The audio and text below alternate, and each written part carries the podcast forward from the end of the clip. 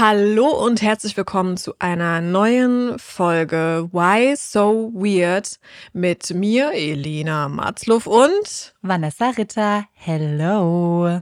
Es ist so schön, dass wir uns heute hier wieder treffen vor unseren Mikrofonen und ich freue mich mega auf den heutigen Fall, denn der wird auch so spannend und ich verspreche euch und dir jetzt den krassesten Plot-Twist ever. Wobei ich so ehrlich sein muss, dass Vanessa den Fall schon kennt. Mhm. Ne? Ich weiß noch ganz genau, als ich diesen Fall das allererste Mal gehört habe, da dachte ich mir, fuck, wie krass kann ein Fall sein? Ich meine, dieser Fall hat wirklich den krassesten Plot-Twist ever, den ich zumindest je gehört habe. Deswegen, ja, Elena, auch ich freue mich trotzdem darauf, wie du den Fall aufbereitet hast und nimm mich gerne mit. Ich freue mich total, über diesen Fall nochmal mitsprechen zu dürfen. Das mache ich. Und wir begeben uns jetzt heute gemeinsam auf Spurensuche, ein bisschen auch auf Verbrecherjagd, denn 14 Jahre lang gab es diese eine Person, die mit un unzähligen Verbrechen Deutschland und ganz Europa in Atem hielt. Das Phantom smarter, dreister als alle andere zusammen und laut Medien ein Jahrhundertfall. Eins kann ich jetzt schon versprechen, es wird krass, es wird absolut absurd und wild und ähm, mysteriös. Als kleinen Hinweis noch hier ähm, zu Beginn. In dieser Folge sprechen wir über eine Reihe verschiedener Verbrechen, darunter auch einige Morde.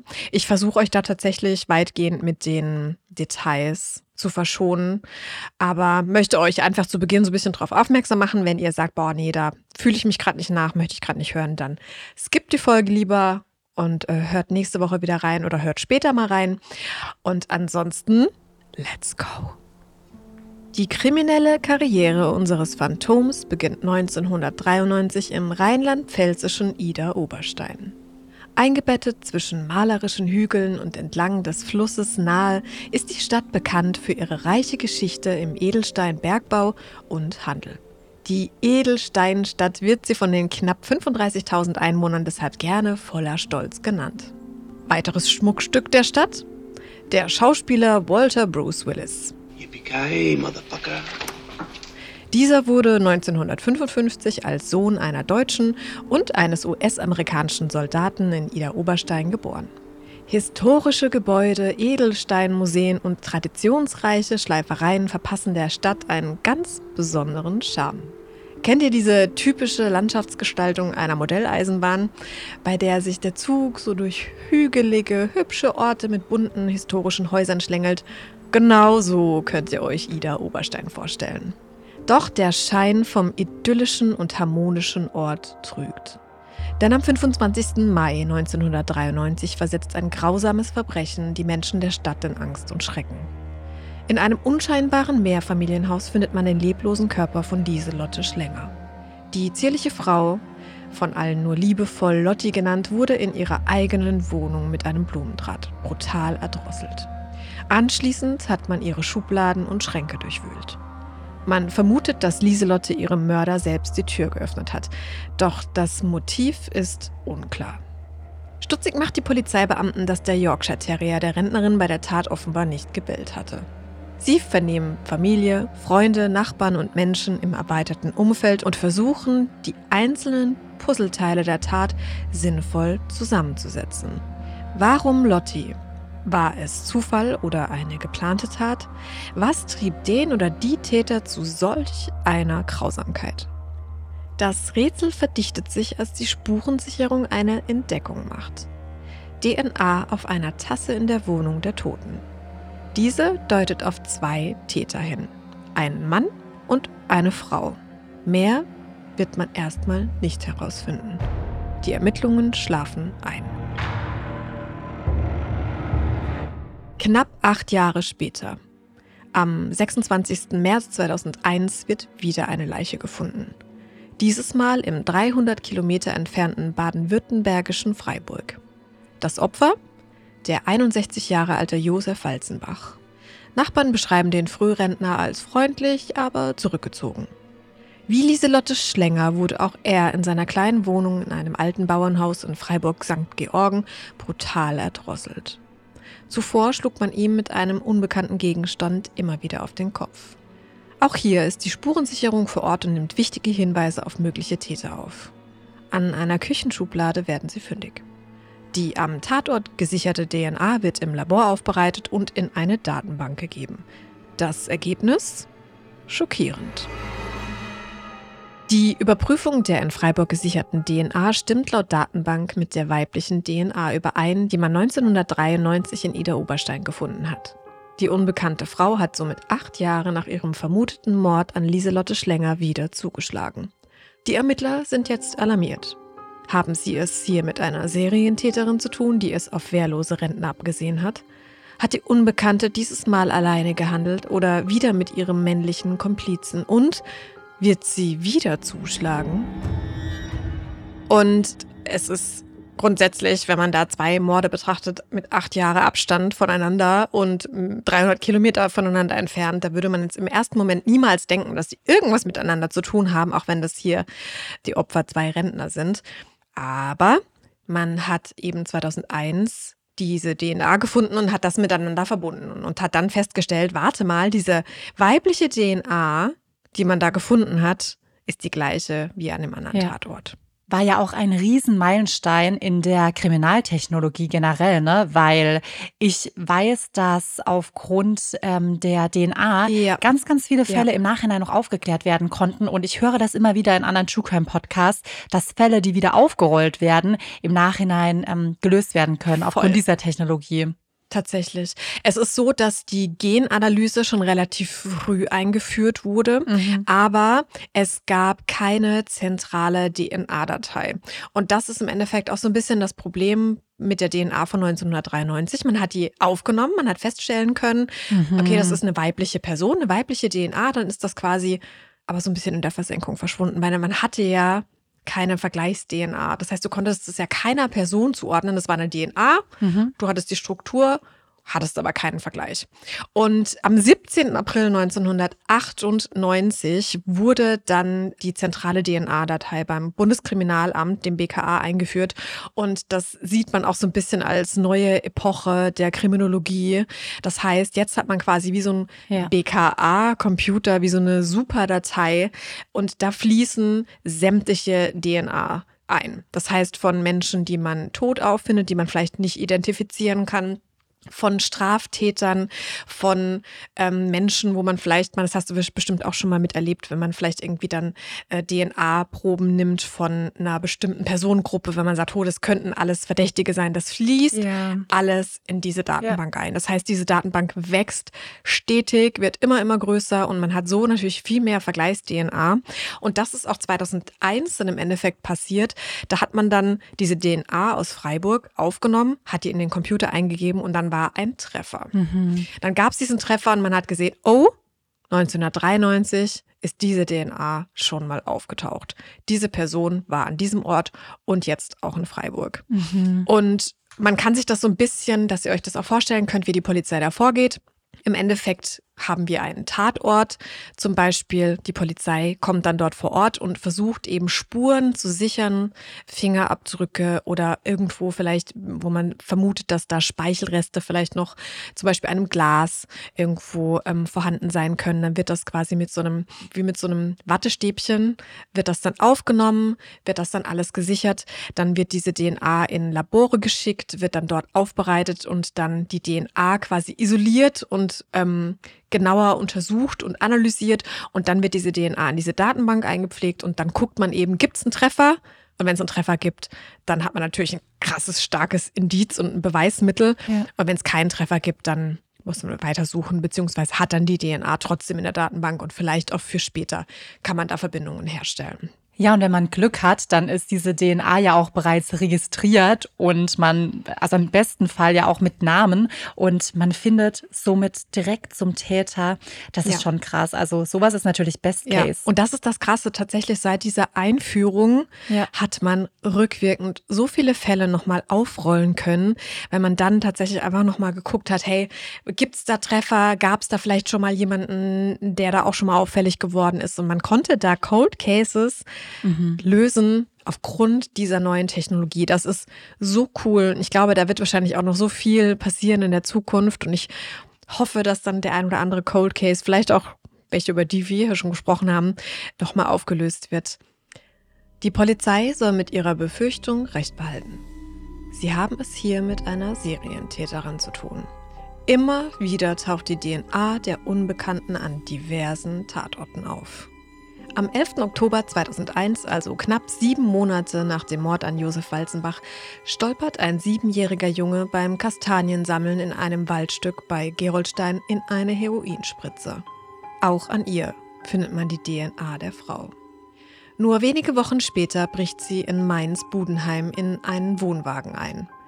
Man findet in diesem Wohnwagen einen Keks, der zerbrochen ist und der anscheinend von der Täterin mitgebracht wurde. Also man weiß nicht, woher dieser Keks kommt. Aber auch an diesem Keks findet man DNA der Serientäterin. Aber ich finde es ja viel kurioser, dass jemand einen angefressenen Keks am Tatort zurücklässt. Überleg mal, wer ist denn so blöd, wirklich? Überleg mal, du brichst in einen Wohnwagen ein, du klaust nichts, sondern legst nur einen angebissenen Keks hin. Ich glaube, das Mindfuck des Todes, oder? Überleg mal, du hast einen Wohnwagen, da bricht jemand ein, es fehlt aber nichts, sondern auf dem Tisch liegt ein angeknabberter Keks. Ja, aber guck mal, diese Frau ist doch so unfassbar intelligent, dass sie seit Jahren Verbrechen verübt. Und dann geht die an einen Tatort und hinterlässt einen angefressenen Keks. Ist Tja. also schon sehr weird. Kurios. Die Polizei steht vor einem großen Rätsel. 2002 übergibt sie den Fall an Aktezeichen XY ungelöst. Und unsere Unbekannte erhält jetzt den Namen Die Frau ohne Gesicht. Etwa ein Jahr vergeht ohne Fahndungserfolg, jedoch scheinbar auch ohne weitere Verbrechen. Dann, 2003, wieder Treffer in der Datenbank. Anfang Januar begeht die Frau ohne Gesicht Einbrüche in Dietzenbach und Offenbach. Im Dezember des gleichen Jahres finden Kriminaltechniker die DNS der Gesuchten am Tankdeckel eines gestohlenen Autos in Heilbronn. Und ein Mann wird festgenommen. Und jetzt, zum ersten Mal, hoffen die Ermittler, die Frau ohne Gesicht würde endlich doch ein Gesicht bekommen. Doch der Festgenommene sagt aus, dass beim Diebstahl keine Frau dabei gewesen sei. Zum Rest schweigt er. Einige Monate später meldet sich der Computer wieder. In einem Freiburger Obdachlosenheim hatten Einbrecher den Geldschrank aufgehebelt. Mit dabei die Frau ohne Gesicht. Und jetzt fragt man sich, ist sie inzwischen ins Obdachlosenmilieu abgerutscht? Und warum ist sie jetzt schon wieder in Freiburg aktiv? Und ähm, wenn man sich jetzt wundert, äh, dass äh, aber Heilbronn und Freiburg so gefühlt die, die Area ist, wo sie immer wieder aktiv ist, aber auch dazwischen immer an verschiedenen Orten in ganz Deutschland immer wieder irgendwelche Verbrechen begeht, dann Leute, jetzt wird's international. Oh, Ja, very international. Very international. Very international, denn die Frau ohne Gesicht wird sich nun auch an Einbrüchen in Österreich und der Schweiz beteiligen und sie ist weiterhin extrem erfolgreich auf der Flucht. Und Vanessa, die Verbrecherserie der Frau ohne Gesicht geht weiter. An mindestens 40 verschiedenen Tatorten in Baden-Württemberg, Rheinland-Pfalz, dem Saarland, in Österreich, der Schweiz etc. pp. werden DNA-Spuren der unbekannten weiblichen Person über die Jahre hinweg gefunden. Diverse Einbrüche, Diebstähle, Körperverletzungen und mehrere Morde gehen auf das Konto der unbekannten Frau. Kurze Frage, gab es zu der Zeit schon Remote-Arbeit? Weil ich kann mir tatsächlich, wirklich, ich stelle mir gerade die ganze Zeit die Frage, was arbeitet sie, was macht sie Genau. Du kannst doch nicht einfach so durch Deutschland reisen, dann mal in die Schweiz gehen, dann nach. Ist die immer am Wochenende? Sind die Morde und Einbrüche immer am Wochenende? Oder? Überleg mal, es würde rauskommen, das wäre so eine Vanlife-Family, die einfach mit ihrer Familie oh, durch Deutschland fährt für irgendwie funny Content und die halt ansonsten nachts ähm, ihr Unwesen treibt. Aber tatsächlich. Stimmt, so eine Reisebloggerin, ja. Genau. ja. Mhm. Aha. Mhm wenn wir gleich über das Täterprofil sprechen, dann wird das da auf jeden Fall ganz oben mit dabei sein. Die Frau ist nie lange an einem Ort und viel unterwegs. Und das mhm.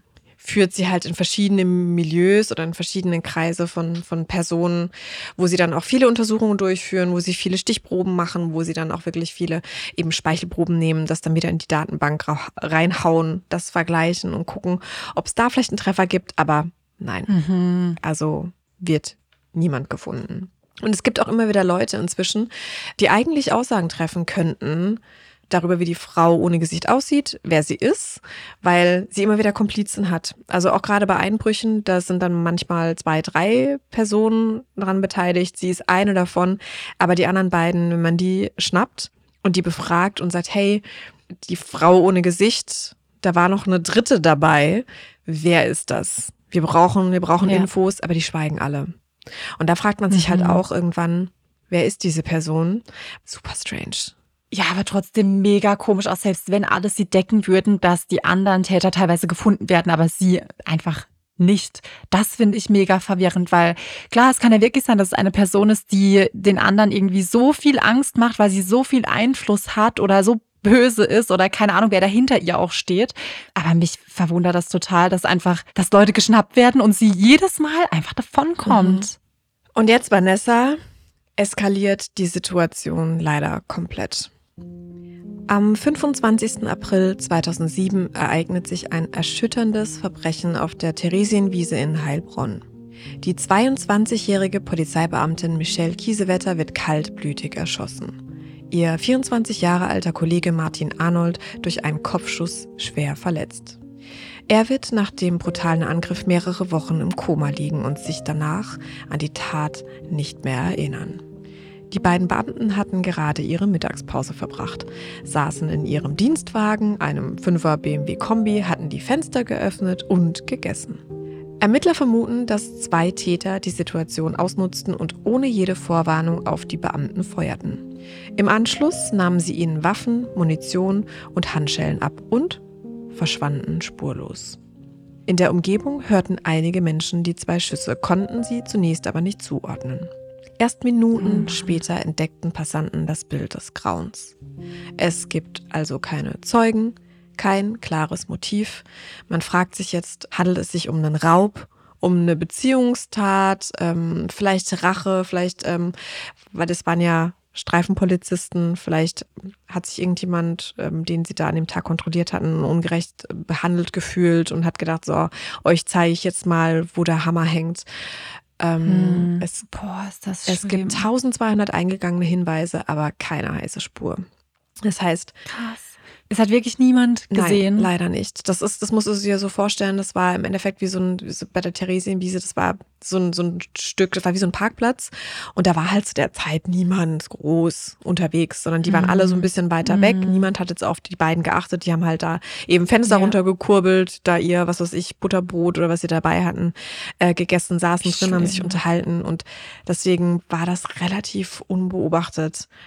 Oh Mann, das finde ich aber auch, muss ich sagen, so brutal und so eine, eine furchtbare Tat, dass du jemand, der gerade einfach im mhm. Auto sitzt, Mittag ist, einfach so aus dem mhm. Nichts erschießt, ohne dass die Person irgendwie eine mhm. Chance hat, wegzurennen. Einfach, du bist von einem auf dem anderen Moment einfach ja, weg. Ja, richtig heimtückisch, richtig, richtig, Grausam. richtig, richtig übel. Und natürlich die Polizei in Heilbronn hat es natürlich auch deswegen so getroffen, weil es halt eine Kollegin von ihnen war ja, und weil es halt auch zwei sehr junge Kollegen waren und die Michelle ja. Kiesewetter äh, auch sehr beliebt war und noch sehr, sehr jung.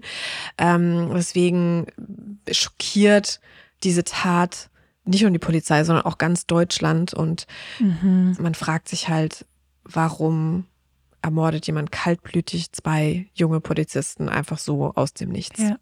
Und der Streifenwagen wird jetzt ähm, akribisch nach Spuren durchsucht. Also man nimmt überall Proben, man schaut, findet man irgendwelche Fingerabdrücke, weil die Täter ja äh, den beiden Opfern die Handschellen abgenommen haben und die Munition und die Waffen. Das heißt, die sind kurz im Wagen drin gewesen, um denen das alles quasi abzunehmen.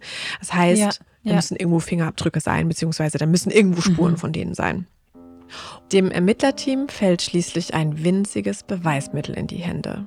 Ein genetischer Fingerabdruck einer DNA-Spur, die man im Dienstfahrzeug der beiden Polizisten gefunden hat. Und das Ergebnis ruft jetzt Fassungslosigkeit hervor. Die am Tatort gefundene DNA gehört zur Frau ohne Gesicht. Und damit, Vanessa, erhält die Frau ohne Gesicht jetzt einen weiteren Namen, nämlich das Phantom von Heilbronn. Wer denkt, die Verbrecherkarriere unserer gesuchten Frau ohne Gesicht hat mit der Ermordung der jungen Polizistin ihren Höhepunkt erreicht und sie würde nun untertauchen, der irrt sich gewaltig. In den nächsten Monaten taucht die DNA der Frau ohne Gesicht bzw. des Phantoms von Heilbronn im Zusammenhang mit mehreren Kleindelikten auf. 2008 dann wieder Mord. Dreifachmord in Heppenheim. Dieses Mal ist aber nicht sie die Täterin, sondern der Täter ist Talib O., ein V-Mann des rheinland-pfälzischen Landeskriminalamts. Jemand, der den Ermittlern und den Beamten dort immer wieder Hinweise gibt. Dieser ist jetzt aber zum Täter geworden. Ey, das ist auch so gruselig. Der Autohändler soll drei Männer aus Georgien am 30. Januar 2008 mit einem besonderen Schnäppchen gelockt haben. Man verabredete sich für die Abwicklung des Deals an einem abgelegenen Ort. 15.000 Euro sollen die potenziellen Käufer mit sich geführt haben. Vier Wochen später findet man ihre Leichen in einem Arm des Altrheins bei Mannheim. oh, Zwei von ihnen erschossen, einen erdrosselt. Vom Geld fehlt jede Spur. Der Tathergang kann jetzt jedoch minutiös nachvollzogen werden, denn Talib O, ich weiß auch nicht, was er sich dabei gedacht hat, der hatte als Informant vom LKA einen weißen Ford Escort zur Verfügung gestellt bekommen. Mhm. Und in diesem Auto war ein Peilsender drin. Und das wusste der eigentlich auch. Das heißt, der war mit einem Auto unterwegs, mit einem Peilsender drin, hat quasi diese potenziellen Käufe eingesammelt, ist mit denen an einen verlassenen Ort gegangen und hat die dort dann umgebracht. Und man konnte halt jede Bewegung mit diesem Auto nachvollziehen. Aber ganz ehrlich, da ist ihm doch irgendeine Synapse durchgebrannt, oder? Weil, wenn, man das weiß, wenn man dort arbeitet, weiß man das zu 1000 Prozent. Und selbst wenn nicht, hast du so viel Hintergrundwissen, dass du eigentlich die perfekte Tat planen könntest. Müsstest eigentlich dazu in der Lage sein, mehr oder weniger. Ja, also ich glaube, ein V-Mann ist ja nicht jemand, der dann bei der Polizei arbeitet, sondern das ist quasi wie so ein Informant. Ja, aber der kennt sich, Ja. kannst du mir nicht erzählen, dass der da nicht auch ganz tief drin ist und ganz viel weiß. Kannst du mir nicht erzählen. Ich check das auch überhaupt nicht. Ich verstehe nicht, ähm, warum man so doof sein kann tatsächlich. Dann nimm doch ein anderes Auto, weil dieses Auto gehört ja dann sogar der Polizei. Das ist ja nicht mal dein eigenes Auto, das ist ja das Auto der Polizei. Hat er gedacht, es wird nicht überprüft, weil es das Auto der Polizei Vielleicht, ist? Oder? vielleicht hat er gedacht, hey, vielleicht ist das ja das perfekte Verbrechen, wenn ich das quasi so, so nah unter der Nase der, der Beamten mache, dass die das eh nicht checken. Keine Ahnung. Horror, wirklich. Grausam auch aus Habgier, drei Menschen umzubringen. gut, du weißt nicht, ob die sich Fall vielleicht- mir überhaupt nicht. Du weißt auch nicht, ob die sich vielleicht gestritten haben oder ob das einfach eskaliert ist, dass das vielleicht trotzdem, ich weiß nicht, ob es Hm. Habgier war. Da tatsächlich ähm, bin ich nicht tief genug drin, können wir gerne nochmal im Nachgang nochmal recherchieren, aber er hat sie umgebracht, man konnte das rausfinden. Was jetzt aber für unseren Fall unglaublich wichtig ist, beziehungsweise einfach schon wieder unglaublich schockierend, denn man untersucht jetzt dieses Auto natürlich ähm, jeden Millimeter ab. Und bei der Spurensicherung im Fahrzeuginneren findet man etwas. Vanessa, was glaubst du, was man findet? Ja, okay. ah, die DNA der Frau ohne Gesicht. Richtig. Das heißt, sie war auch hier entweder beteiligt oder sie saß schon mal in dem Auto mit Talib O. Man fragt sich da jetzt natürlich, okay, waren die Komplizen? War sie vielleicht in diesem Milieu der Autodealer unterwegs? Ähm, weil man, sie wurde ja Mhm. auch immer wieder in Verbindung gebracht mit Autodiebstählen. Äh, Ist das vielleicht Ja. auch einfach so ein Milieu, in dem sie sich bewegt? Und die Morde waren vielleicht eher so Vertuschungstaten? Wobei ich jetzt nicht weiß, Mhm. warum man Lieselotte Schlänger umbringen wollen würde, wegen einer Vertuschungstat. Jetzt denkt man, jetzt ist man halt komplett verwirrt, weil sie war jetzt an dem Ja. Beteiligt. War sie indirekt beteiligt, weil sie irgendwie anwesend war? Oder war sie einfach nur mal, stand sie in Kontakt mit Talib O, aber war an dem Tag überhaupt nicht dabei? Und eine Frage stellt man sich nun zum allerersten Mal. Wie kann es sein, dass eine Frau an so vielen Taten beteiligt ist? Kann es vielleicht sein, dass es irgendjemanden gibt, der diese Person vielleicht auch hasst und die DNA zum Beispiel absichtlich überall Oh. legt? Dass man sagt, okay, sie stand vielleicht in Kontakt mit Talib O oder vielleicht, dass der sich rächen Mhm. wollte und hat gedacht, ey komm, ich bringe jetzt irgendwelche Spuren Boah, bei mir im Auto an, dass ich ihr vielleicht den Mord in die Schuhe schiebe. Vielleicht hat er das ja auch mitbekommen mit dem Phantom von Heilbronn. Aber das ist ja ein ganz schlimmer Gedanke. Das heißt, rein theoretisch könnte jede Person deine Spuren an irgendwelchen Tatorten platzieren. Rein theoretisch habe ich noch nie drüber nachgedacht. Das fragt man sich jetzt halt. Weil man sich einfach wundert, inzwischen, wir haben jetzt 2008, überleg mal von von 1993 bis 2008, so unglaublich viele Mhm. verschiedene Verbrechen in so vielen verschiedenen Ausführungen und an so vielen verschiedenen Ja. Orten, dass man sich jetzt einfach Gab es sich überschneidende Verbrechen? Also, dass man sagt, sie war irgendwie zweimal auch am, weißt du, am Mhm. gleichen Ort oder so, dass man sagt, okay, es muss platziert gewesen sein. Mhm. Nee, also weiß ich jetzt Okay. tatsächlich, ich kann es dir nicht 100% sagen, aber so viel ich weiß nicht, nee. Okay. Es gibt jetzt ähm, auf Basis dieser ersten Überlegungen eine Expertenkommission innerhalb dieser Soko Parkplatz. Also es gibt da jetzt quasi nochmal ein paar, die sich ähm, diesen Gedanken nochmal genauer unter die Lupe nehmen und sich da nochmal ähm, genauer reingraben und gucken, ob es vielleicht in die Richtung eine Möglichkeit gäbe, dass es eine Person gibt, die absichtlich eine DNA legt, um Spuren vielleicht falsch zu legen, um die Ermittler vielleicht auf falsche Spuren zu führen, um vielleicht auch da die Polizei so zu verwirren und dann im Hintergrund quasi weiter das Unwesen treiben zu können. Und die Polizisten sind damit beschäftigt, Ja. einer ganz falschen Fährte zu folgen. Aber wäre doch auch komisch, weil dann wäre ja die Person wiederum genauso wie die Frau ohne Gesicht auch an allen Taten irgendwie beteiligt und würde immer ihre Spuren Ja. dort hinterlassen.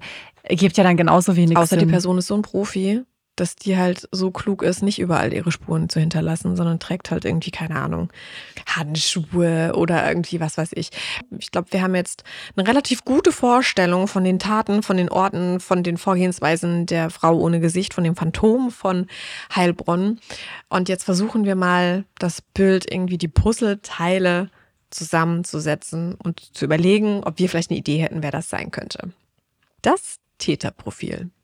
Immer wieder wurde ja äh, jetzt auch schon in dieser Folge erwähnt, es handelt sich hier um eine weibliche Person. Und da muss man dazu sagen, weibliche Person von der DNA her.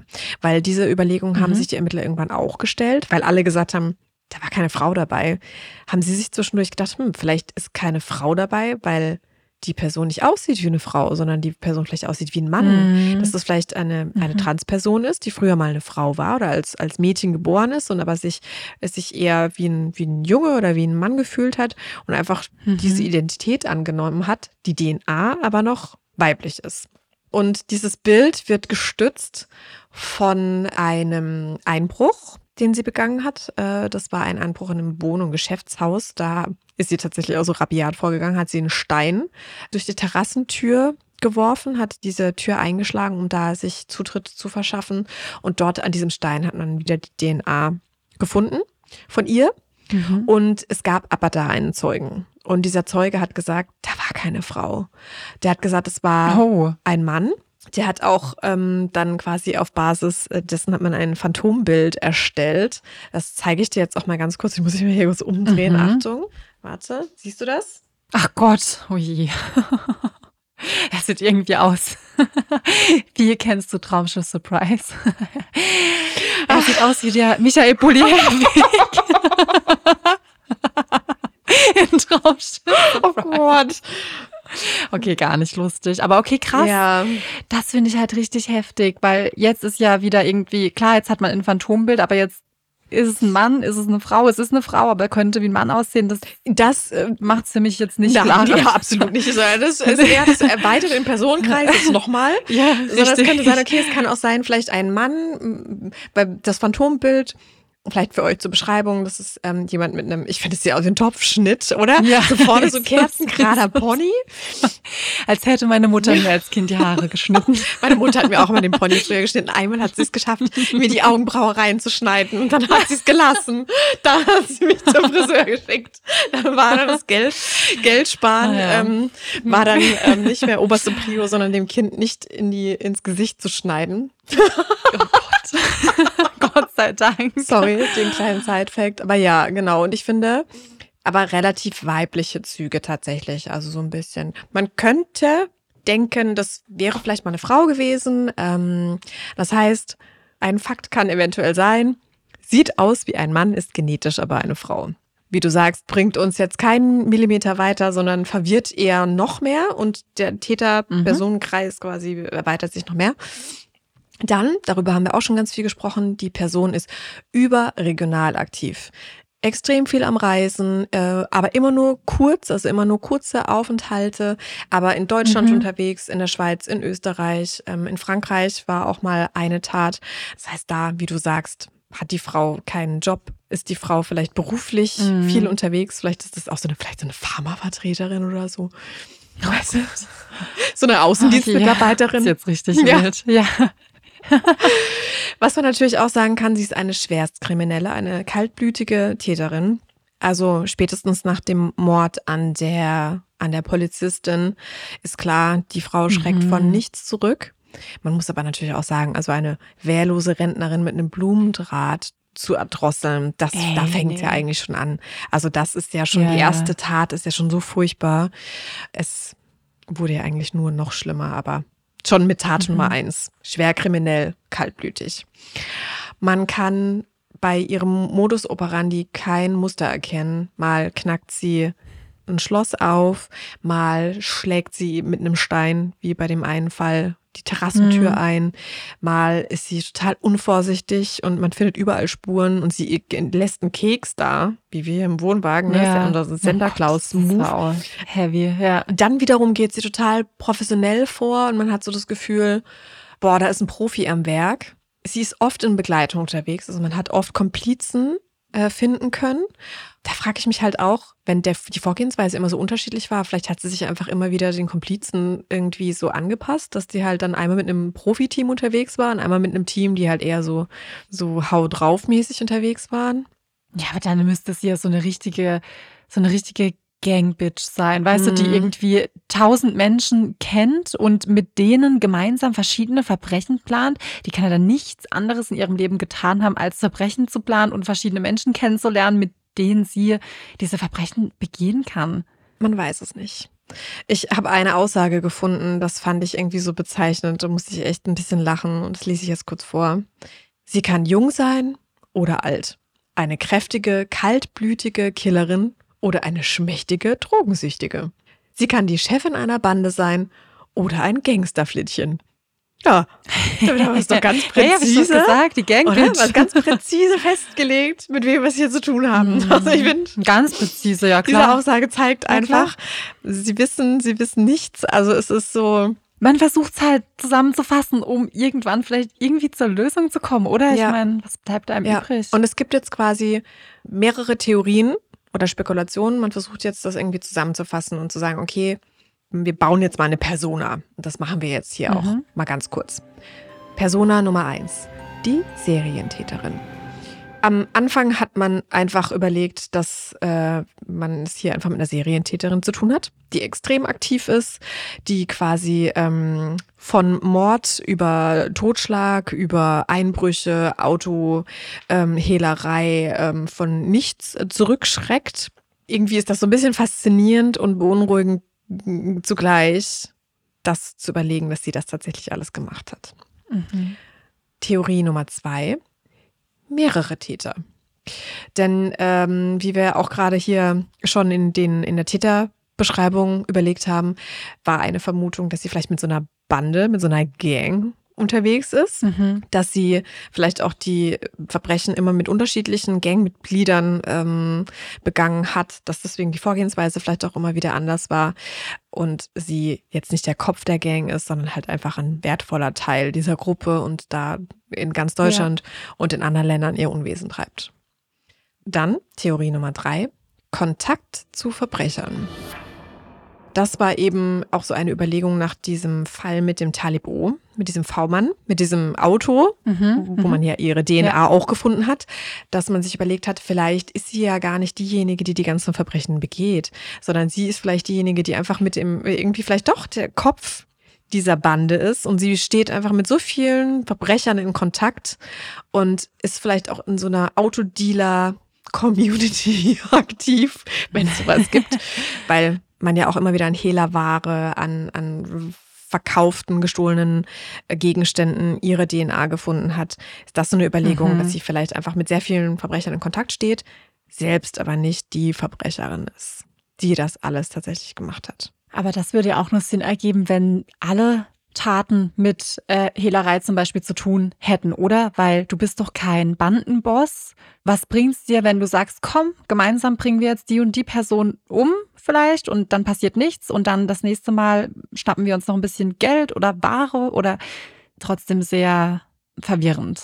Man hat sich halt überlegt, ob sie vielleicht die Morde begangen hat, um Taten zu verschleiern, dass sie so kaltblütig war, dass sie vielleicht dann Mhm. irgendwie bei einem Einbruch irgendwie überrascht wurde, ob sie bei einem okay. Deal dann, dass ihr jemand in die Quere gekommen ist, dass sie vielleicht auch versucht haben, dass die Morde gar nicht vorsätzlich waren, sondern dass das halt äh, leider passiert ist, weil jemand Zeuge wurde, weil jemand zufällig leider da war oder oder oder und sie halt ihre Tat verschleiern möchte. Mhm. Man versucht sich halt einfach an verschiedene Strohhalme zu klammern, weil wir haben inzwischen 2008 und natürlich auch die Presse macht sich inzwischen große Gedanken. Die Öffentlichkeit ist halt auch alarmiert. Alle haben jetzt Angst, spätestens nach diesem, nach diesem Fall mit der Polizistin, fragen sich halt Ja, alle, klar. warum kriegt es niemand hin, diese Frau, diese eine Person zu fassen, nachdem man so, so viele Spuren hat. Mhm. Und eine Theorie unterschlage ich euch jetzt an dieser Stelle tatsächlich noch. Und ähm, Leute, der krasseste Plot-Twist incoming. Und dazu müssen wir uns jetzt aber nochmal vorher eines der letzten Verbrechen der Frau ohne Gesicht anschauen und kommen damit zur Diskoschlägerei in Österreich. Am 28. September 2008 stirbt im österreichischen Linz ein 21-jähriger Mann. Fünf Männer hatten ihn im Treppenhaus eines Tanzlokals bei einer Prügelei tödlich verletzt. Auf dem Finger des Opfers fanden Kriminaltechniker weniger später die DNA der in Deutschland gesuchten Serienkriminellen. Und man befragt jetzt alle Augenzeugen. Doch niemand hatte eine Frau gesehen. Auch keine Frau mit männlichen Zügen. Da waren so viele Zeugen dabei und die haben gesagt, ja, das waren halt Mhm. diese fünf Personen.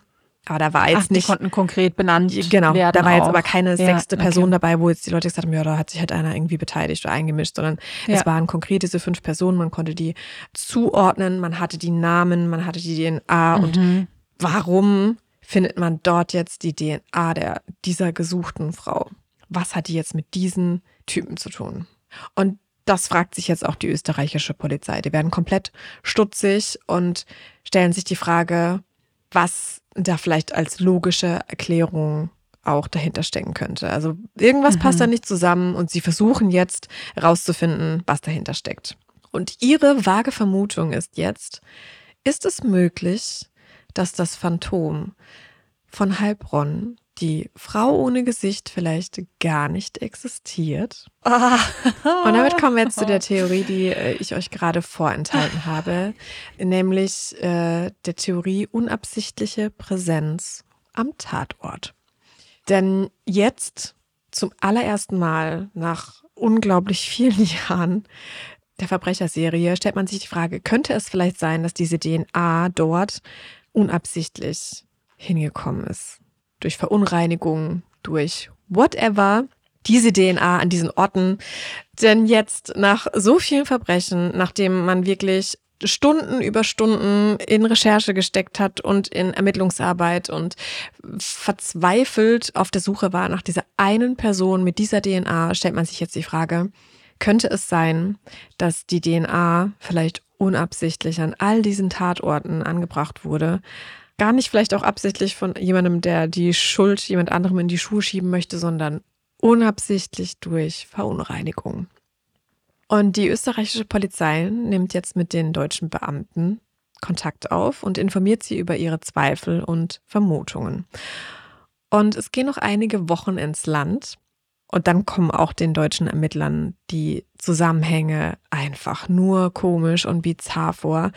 Denn sie finden jetzt nochmal diese DNA-Spur dieser Frau.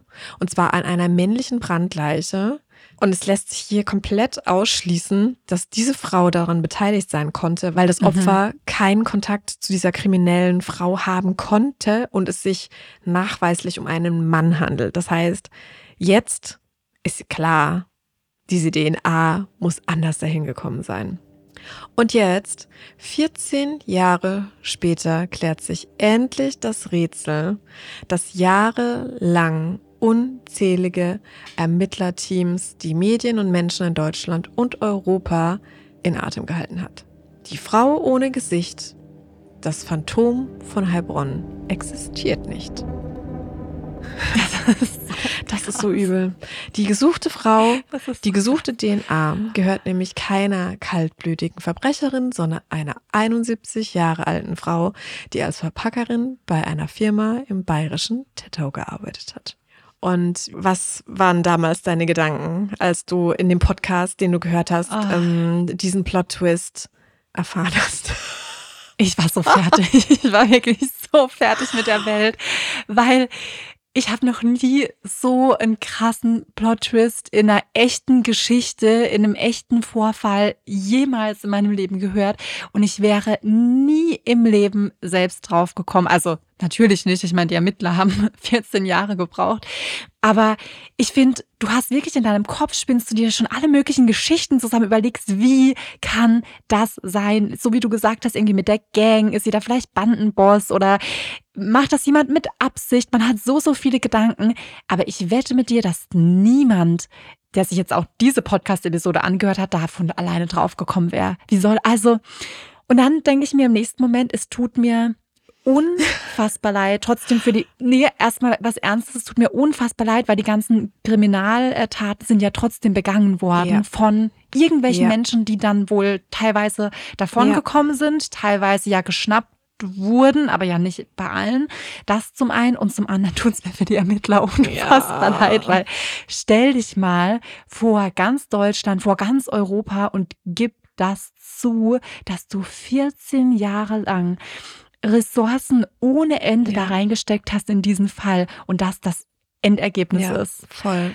Das ist es. Ich glaube, man ist jetzt an dieser Stelle unglaublich froh, dass man endlich weiß, dass es jetzt äh, sich hier nicht um eine kaltblütige Person handelt, die jetzt Deutschland und ja. Europa terrorisiert und man sich fragen mhm. muss, wo schlägt diese Person das nächste Mal zu, sondern dass man weiß, ja. diese Person existiert nicht man muss sich da keine Sorgen machen, aber natürlich ist es halt peinlich für alle. Es ist unglaublich peinlich.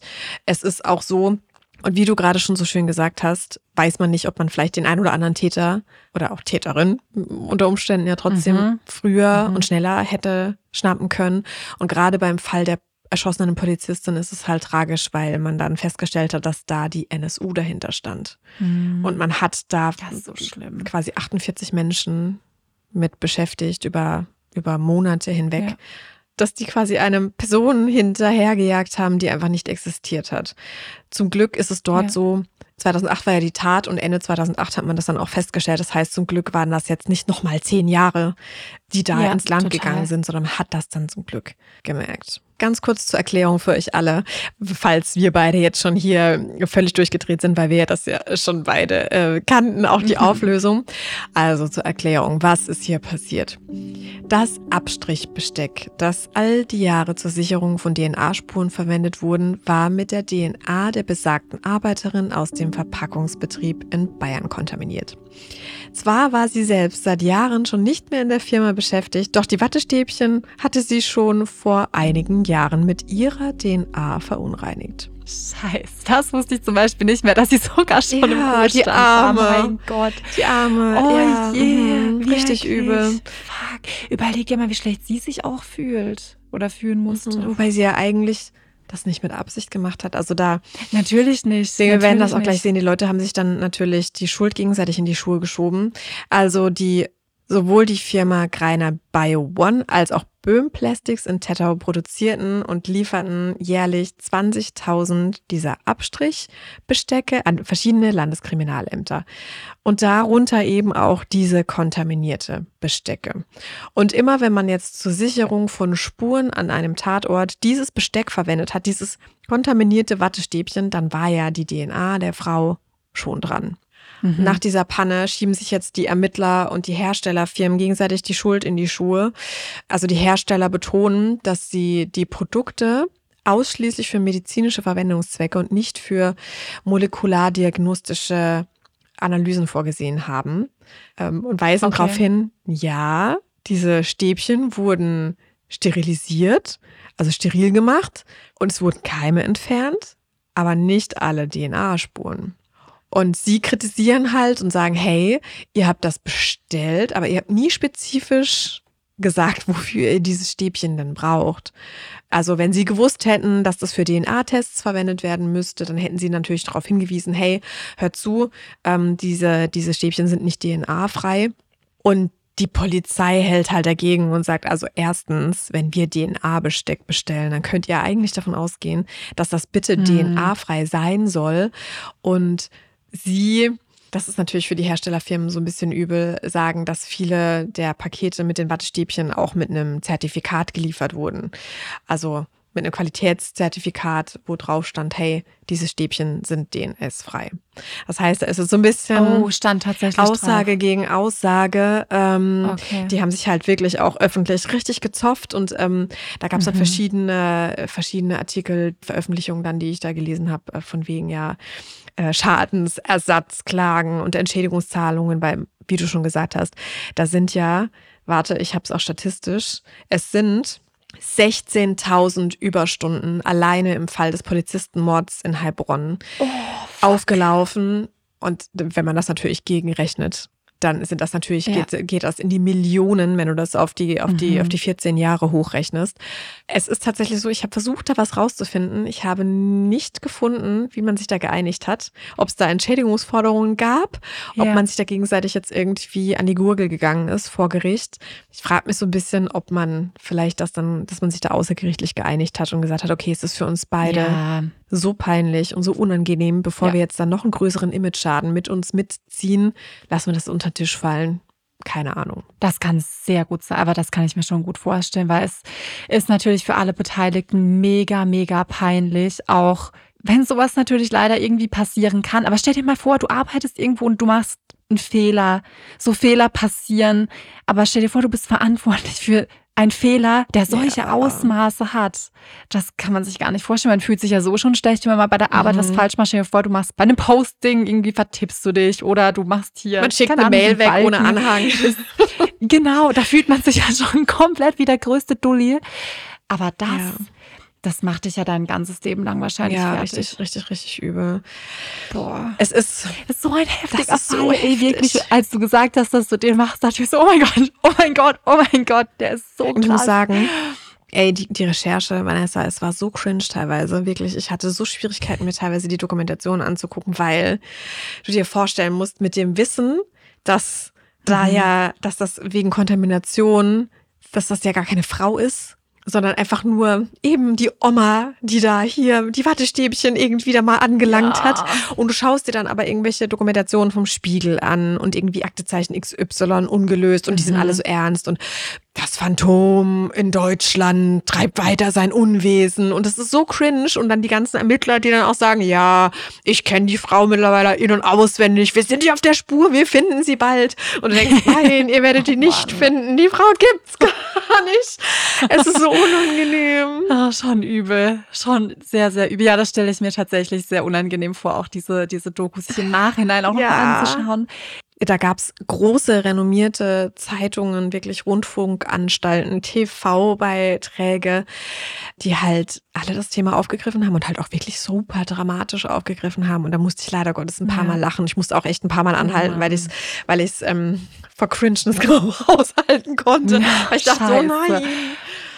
Ah, voll. Aber ja klar, was, also die, woher sollen die es halt wissen, ne? Natürlich, das hat ja ganz Deutschland beschäftigt. Ich frage mich schon wieder, ob ich hinter Mond lebe, weil natürlich habe ich das auch erst durch mhm. den Podcast mitbekommen, den ich damals gehört habe. Ich habe von dem Fall vorher, ich glaube, Phantom von Heilbronn. Hat man schon mal gehört, ne? War mal mhm. so irgendwie ein Begriff voll. Aber ich meine, gut, 2008 war ich auch noch relativ jung. Ja, aber ich deswegen. war, ich bin ja sieben Jahre älter als du, aber ich habe Phantom von Heilbronn schon mal gehört. Aber diese Story, dieses, dieses, was weiß ich, was das ist, das habe ich, das habe ich auch nur ähm, jetzt nee. durch, durch unseren Podcast erfahren. Ja, ich hatte es noch nicht mal in einem, an einem True Crime Podcast ähm, gehört. Ich bin da noch nicht so lange in ja. dem Game drin. ja. Ich äh, hatte geguckt, was es an, an äh, weirden Geschichten gibt und bin dann da drauf gestoßen und mhm. habe gedacht, no way. Mhm. Kann doch nicht sein. Kann nicht sein, ne? Ja. Krass, wirklich. Heftiger Fall. Ich bin mir auch sehr, sehr sicher, dass viele, die zuhören, den Fall nicht so in der Form kennen oder die Auflösung nicht kennen. Deswegen, oh, ich bin so gespannt auf die äh, Kommentare. Du hast mega mitgespielt, Vanessa. Also äh, weil, so, ich meine, am Anfang, dumm. am Anfang haben wir sogar zugegeben, wir haben ja zugegeben, dass ich den Fall schon kenne, aber trotzdem so, nein, hat sie nicht gemacht. Aber ich dachte irgendwie, wie lame, wenn ich gar nicht kommentiere, dann ist es ja, irgendwie jetzt auch kacke. Ja, du hast ja, schön komm, unsere Zuhörerschaft mit. mit. auf die falsche Fährte falsche geführt, das finde ich mhm. prima. Und ein Gutes hatte dieses skurrile Ermittlungsdilemma, ähm, dass sich tatsächlich dadurch die Polizeiarbeit deutlich nochmal auch ähm, optimiert hat. Also man mhm. kommuniziert da jetzt einfach nochmal klarer mit Herstellern. Es gibt da jetzt auch nochmal krassere Standards, ja. dass man sagt, hey, man hatte immer diesen einen Hersteller und dass das irgendwie alles nochmal genauer auch untersucht wird. Ähm, es gibt da ja. Schulungen speziell zu dem Thema Kontrollmechanismen, die dann nochmal härter und klarer eingehalten werden müssen. Und ähm, das Gute ist natürlich auch, dass man jetzt auch nochmal alte Fälle aufrollen kann. Schaut mhm. sich an mhm. in den 14 Jahren, beziehungsweise jetzt mittlerweile ist das ja schon wieder 15 Jahre her, aber damals hat man dann auch sich alle Fälle nochmal angeguckt und geguckt, okay, haben wir vielleicht irgendwo noch was übersehen, weil wir die Brille auf hatten. Wir suchen mhm, die Frau ohne Gesicht. Ja. Heftiger Krass, Fall, ne? wirklich. Also einen krasseren Fall für unseren weirden Podcast. Prädestiniert, wirklich ja. prädestiniert. Ja, Elena, du hast es mega geil aufbereitet. Ich fand es trotzdem, obwohl ich es schon gekannt habe, super, super spannend. Und ich finde auch, also ich habe trotzdem, es ist ja schon eine Weile her, als ich diesen Fall gehört habe, ich habe trotzdem noch mal ganz viele Infos jetzt viel präsenter im Kopf. Vielen Sehr Dank. Gut, mega. Mich. Ich bin gespannt, was, ob es den anderen auch so gut gefällt. Und dann schließen wir diese weirde Episode und wünsche euch und dir, Vanessa, noch einen wunderschönen Tag, Abend, Morgen, was auch immer und freue mich schon wieder aufs nächste Mal. Ich freue mich auch. Vielen Dank. Bis dann. Tschüss. Ciao.